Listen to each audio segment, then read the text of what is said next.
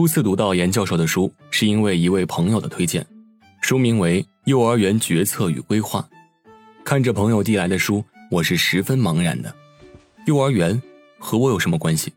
我本身并没有多高的学历，所从事的工作更是与幼儿园风马牛不相及。难道是想让我看看育儿，提前储备知识不成？可我是单身狗啊，这是不是太早了？一时间，我完全不知道该说些什么，只是习惯性的接过朋友递来的书，敷衍的翻看着。当看到封底时，我看到“幼儿园园长必读丛书”这几个字，直接被逗乐了。好家伙，这连提前储备都算不上了。幼儿园园长，做梦我都梦不到的事儿，这对我来说完全是一本无用的书啊！看着随手将书扔到一边的我，朋友露出了鄙夷的目光。陶老先生的话你都忘了？书是看的吗？书是用的，那我明显用不到啊！短浅，难怪你写的东西也短浅，你就能看到自己脚边上那点东西。幼儿园园长必读，就只能幼儿园园长读啊，就只能他们用到啊！不要只看表面呐，同志，你回去读读，里面所写的道理是很实用、很宽泛的，不是非得局限在幼儿园里面的。良药苦口利于病。忠言逆耳利于行，一番暗自安慰，咽下了朋友的明讽暗勉，带着这本与我毫无关系的书回家了。我倒要看看朋友所说的到底有没有道理。如果有，我也就真心感谢了；如果没有，谁还没长嘴咋的？二十六万字的书，带着脑子看，我花了整整一天的时间。而在一天之后，我终于理解了朋友所说的道理。幼儿园决策与规划，从决策的实质入手，在进行详细的讲述后，又剖析了现代幼儿园中存在的管理层面的问题，之后将决策与管理结合，阐述了两者的关系。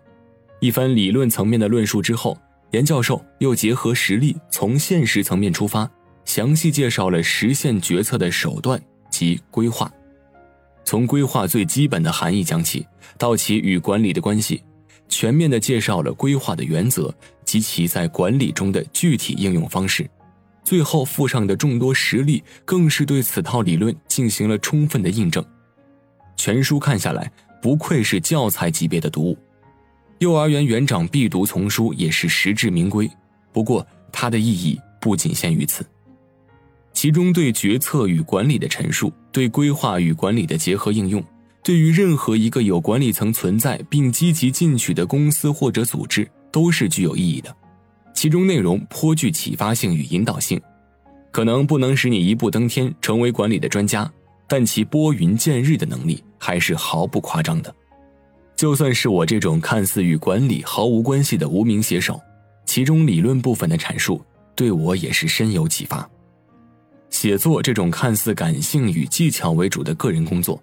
并不涉及什么管理，其实不然。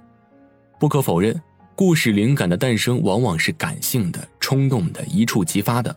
可是，在灵感诞生之后，有了写作的欲望之后，再往下进行的每一步，都是需要相当强的逻辑能力的，其中便少不了有序有效的管理。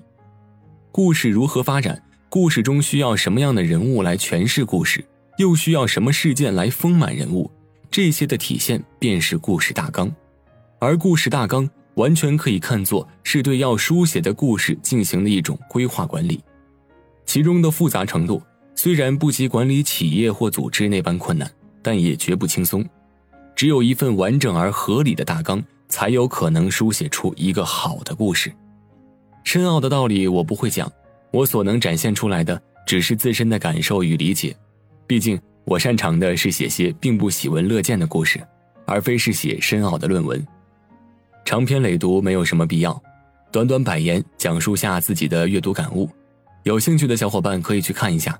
如果没有大片时间去读书也不要紧，近期玄宇文化制作的有声书《幼儿园决策管理与幼儿园规划管理》就要在喜马拉雅上免费上架了。